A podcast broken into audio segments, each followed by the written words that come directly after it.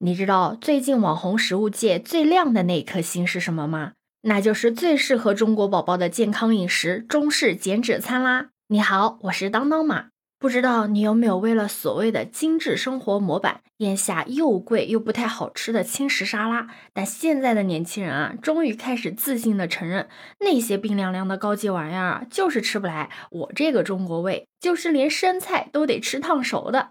你猜？在这波中式减脂餐的潮流中，最先翻身的是哪一种食物？答案是馒头，没有想到吧？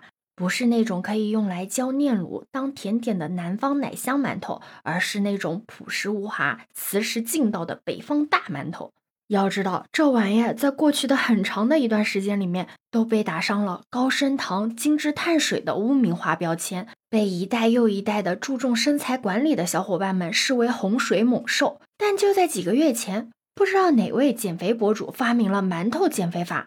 虽然说这个很快就因为营养不够均衡而被专家给提醒，不宜长期食用。但是呢，却误打误撞的开启了为馒头证明的道路。尤其是那些体验过贝果干噎口感、忍受过法棍拉嗓子之苦的减脂人，看着手里又暄又软的白面小可爱幡然醒悟：同样都是面粉和水，凭什么非说贝果就比馒头更健康啊？更别提贝果六块钱一个，馒头一块钱俩。贝果一个一百克，二百五十大卡，而馒头一个六十克，才一百三十大卡。至此。中式减脂餐宇宙的第一道菜就诞生了，馒头夹一切。简单的来说，就是只要能够夹在贝果里面，放在法棍上面的酱汁和食材啊，现在通通可以用来配馒头了。可以把馒头切片，烤干之后呢，抹上奶酪，主打一个中西合璧，再夹上无油煎蛋、西红柿和午餐肉。谁说这不算是中式营养汉堡呢？在啃了几天馒头之后啊，有网友突然就悟出了一个道理。就是说，现实世界的物质并不会因为它的形态而改变。更直白一点的来讲，就是说。大馒头、全麦面包都是碳水，拌沙拉、浇酱菜都是纤维，谁也没比谁更高贵。于是乎，命运的齿轮开始缓缓旋转，每一个受够了吃草的减肥人、健身人都开始为中式减脂餐的菜单而增加新的长度。就以前啊，大家都说椒酱菜呢是东北轻食，多少啊都是带点调侃的。但现在下班直奔健身房的都市丽人啊，真的是开始把饭盒里面的苦。曲叶配油醋汁换成了黄瓜、水萝卜焦香奇酱，你可千万不要说什么中餐饮食结构中碳水过多、蛋白质太少。开玩笑，如果你多放点干豆腐，啥蛋白质不给你补回来呀？再说了，虽然说高级轻食里面有无油轻烤，但是中式减脂餐里面有清炒白灼，一样的方便快捷，少油少盐，关键是味道还要好的很多。那在这个全新的思路之下呀，一切的家常菜都被赋予了新的内涵。如果说曾经的减脂餐呢，需要你凑齐至少六七种花花绿绿的昂贵食材，再按顺序摆放在漂亮的极简风餐具里面，但现在它可以是爸妈家印着大粉花的瓷盘子，在这中间啊，再放一个无油无盐的手做馒头。当然，它也可以是装着蔬菜杂烩，配着卤牛肉的便当盒。你知道吗？现在就算是一碗老式的蔬菜拌饭，配上生抽、蚝油、小米辣、蒜泥配出的酱汁。也拥有了被拍照发上网，再打上减脂标签的资格。毕竟，再健康的搭配，本质上也不过是肉、菜和主食的结合。你说是不是？就连健身博主们都已经纷纷放弃了透露着高冷气息的牛油果、橄榄油，你知道吗？以前躺在优质脂肪鄙视链顶端的猪油，现在都已经变成了健身博主口中的便宜又易得的超高性价比食材。你可千万别觉得有点离谱，你仔细想想，黄油抹面包都可以是健康菜谱中的常客，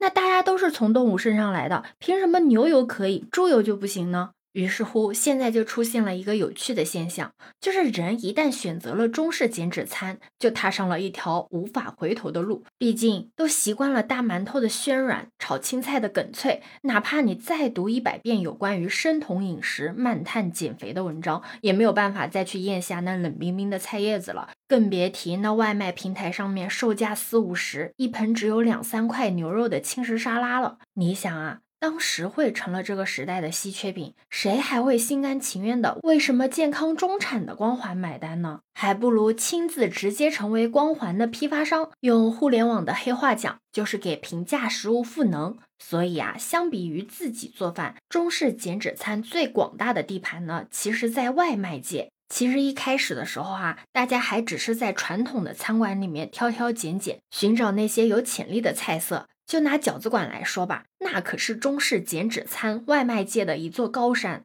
你想啊，有菜有肉有主食，最关键的是单个重量可控，非常符合健身人士的定量需求。但一定要注意的是，这个做法啊，要选择白灼，千万不要去选红油，这样可以帮助你减少很多油脂的摄入。那慢慢的，这些中式减脂餐爱好者们呢，就不再满足于这些。如果你有看过他们最新的外卖菜谱，你一定会发出和我一样的感叹：就这个世界上啊，真的没有什么所谓的垃圾食品，只有不会吃的减脂人。就拿沙县小吃来说吧，如果你点了一份拌面狂炫，那么你不仅整个下午呢都会在晕碳水中度过，还会有啤酒肚在桌下悄悄的堆积。但是如果你换成了一个鸡腿饭，再配上鸡腿去皮加米饭减半。加炸豆干换成卤蛋等一系列的操作，那它就变成了一份营养均衡、分量合适的增肌控糖餐，你知道吗？就连长期躺在罪恶夜宵名单上面的小龙虾，都令人意外的成为了中式减脂餐领域的座上宾。因为你想啊，只要你做法选择清蒸或者花雕，这不妥妥的就是一盆高蛋白吗？随着这股把家常菜吃成减脂餐的潮流兴起，那商家呢也开始闻风而动。就如果你看到一家店的外卖菜单设计成了极简风，还标出了每道菜的卡路里，你可千万不要想当然的认为这一定是卖轻食沙拉的店。那也有可能只是一家普通的快餐店，它只不过试图赶上这个中式减脂餐的东风而已。你知道吗？就连之前做轻食便当的盒饭商家啊，也开始打起了中式轻食的旗号，把用油醋汁拌的罗马生菜呢变成了白灼茼蒿，奥尔良风味的烤翅呢变成了蒜炒的，包装呢也不再是牛皮纸透着简约的纸碗，而是变成了有风格的白色饭盒。其实，与其说所有人都在追一个新的网红潮流，还不如说社畜们呢，终于在寡淡的健康餐和高热量的外卖的夹缝中间呢，寻找到了一个微妙的平衡。其实一直以来，所谓的减脂餐、轻食餐，也牢牢的跟精致、中产符号牢牢绑定在一起。大家也曾热衷于消费这种符号，但现在解构这些符号，成为了一种新的本能。就像有网友吐槽的。网红店的贝果三明治，它的碳水含量和白面馒头也没有什么差别呀。说它健康，难道是因为它中间有个洞吗？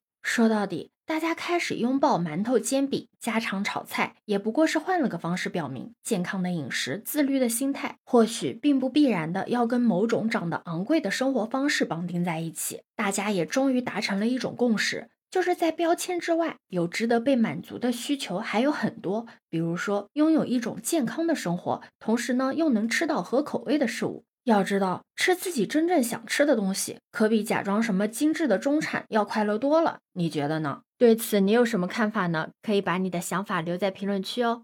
如果你喜欢我的话，也可以在我们常用的绿色软件搜索“当当马六幺六”，就可以找到我哦。欢迎你的订阅、点赞、收藏、关注。这里是走马，我是当当马，拜拜。